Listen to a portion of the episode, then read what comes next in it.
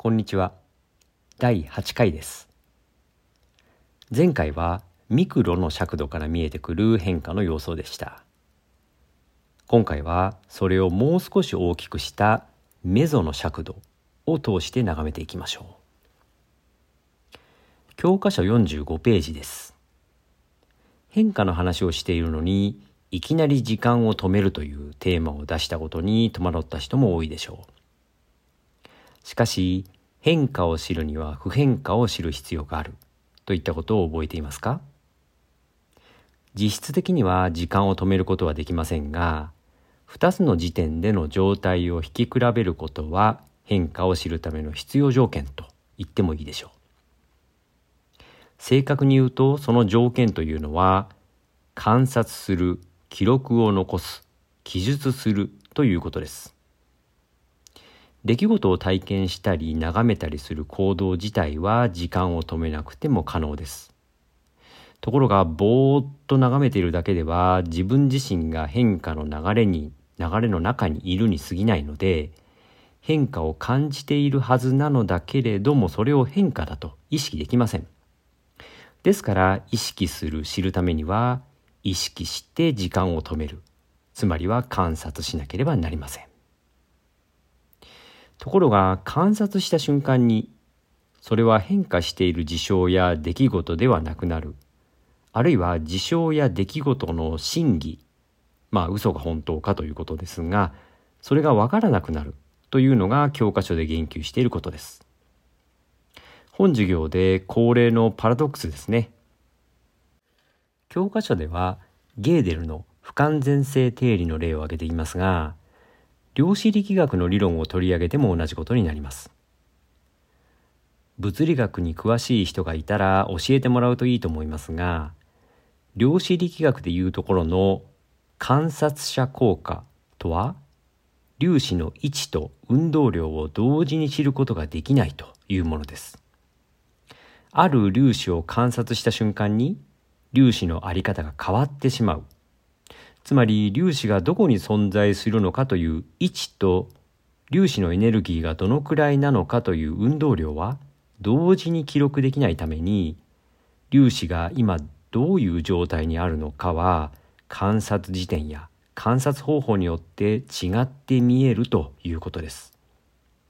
簡単に言えば観察が事象を変えちゃう。だから私たちは本当の意味での事実を知ることができないという理論です。あごめんなさいね。自然科学に興味のない人にとっては何を言ってるのかまるでちんぷんかんぷんな話のように聞こえるでしょう。ですが、本授業での対話を行う上でも重要な考え方です。特に観察した事柄は元々の事柄とは異なっているかもしれない。もしかしたら元々の事柄といった事象さえ存在していないのかもしれない。と捉えることの大切さです。哲学的にはもともとの事柄がどこかに絶対的に存在していると考えること及びその思考に基づく探求行動を本質主義と言いますが残念ながら言葉について考えれば考えるほど本質主義的な立場が取れないことが見えてしまうのです。少なくとも私自身は本質主義を採用することが非常に難しいと考える研究者です。話を言葉に引き寄せて述べますと現代言語学が登場した19世紀以降言葉の本質を探る研究が言語学になってしまいました。おそらく今でもそうかもしれません。しかしもし本当に言葉の本質というものがあるならばなぜ未だに私たちはそれを知ることができないのでしょうか。なぜ一人一人言葉についての意味や価値や解釈が異なっているのでしょうか？なぜ相手の思考を読み取ることができない人間にコミュニケーションという相互理解に基づく行動が可能になるのでしょうか？本質主義を採用した研究はこれらの問いに対する明確な答えが出せるということを前提とした研究です。私はその研究は否定しませんが私自身にはとてもできそうにないと思っています。さて皆さんにとっではだいぶ話がそれてしまいましたが本日の授業で大切な点を改めて紹介します。何かを知ろうと思ったらまずは観察してください。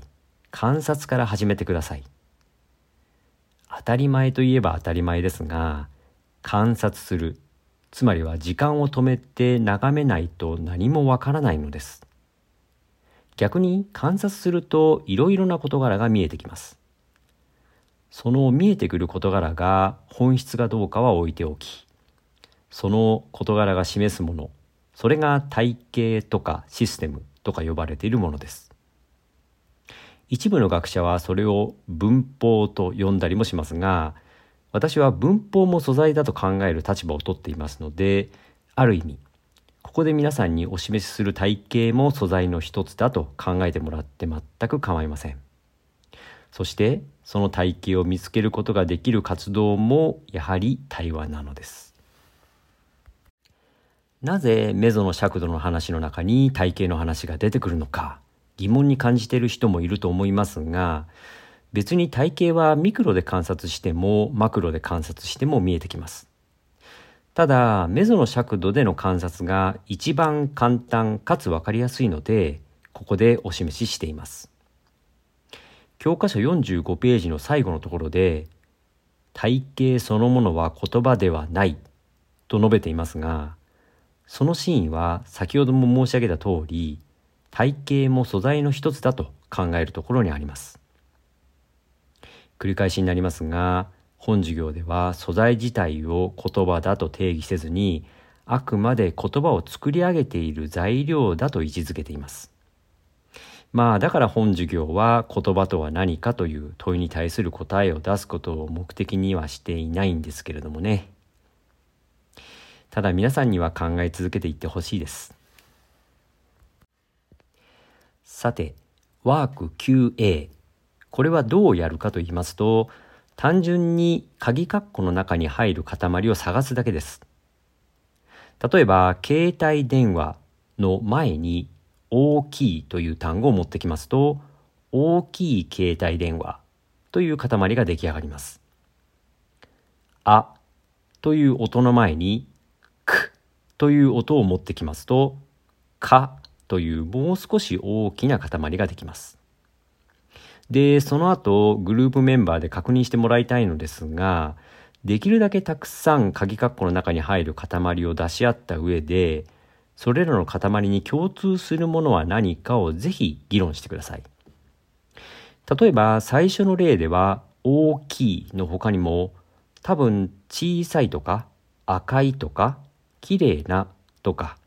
そういった塊が出てくるでしょう。それらに共通することは、やはり携帯電話についてそれをもう少し詳しく説明する。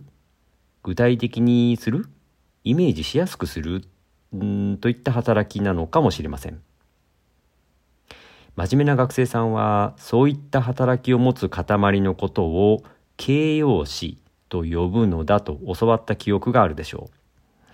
いやいや真面目でなくてもおそらくそう教えてもらった人がほとんどかもしれません。うーん間違ってはいませんね。ただ大学生の皆さんはここで形容詞とは何かを説明することもかなり難しいということを知ってください。だって汚れたという塊や私のという塊やアップルが2000年初頭に駆逐したという塊もこの鍵括弧の中に入るじゃないですか。まあ体系自体を説明することは確かに難しいのですが大事なポイントは観察すれば体型が見えるというところですのでこれを意識した上で活動を進めてください。次の QB も体型の発見です。とりあえずお好きな方法で分類あるいは図示してみてください。分類の仕方に正解も間違いもありませんよ。まあどこかの教科書にも載っているかもしれませんので、それを探すのもいいでしょう。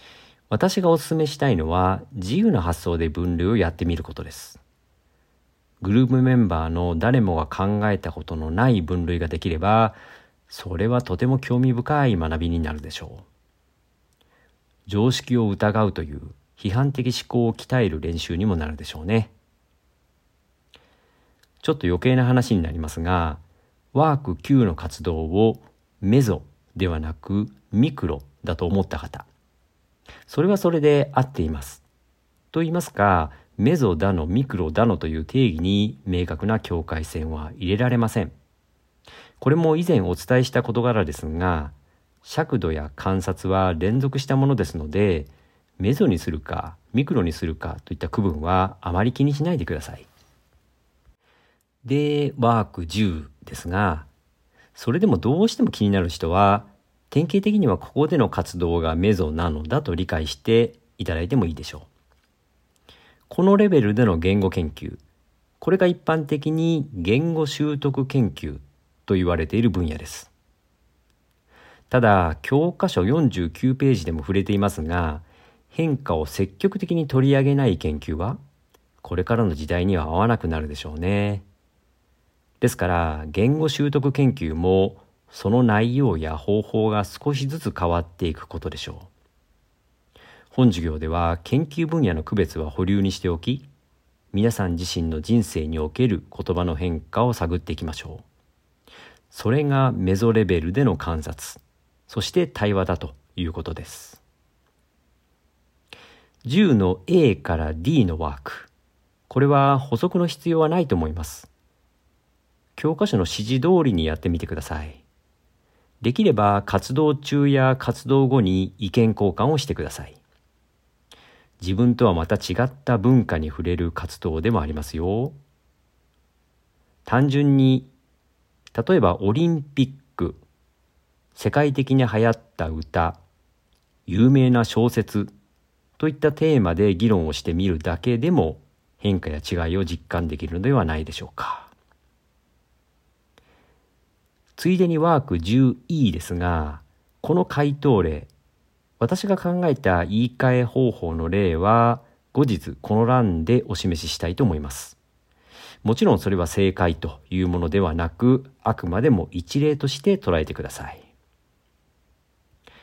講義内容に関する質問はいつも通り随時受け付けています。気になった時にいつでもチャット欄からどうぞ。今週はここまでです。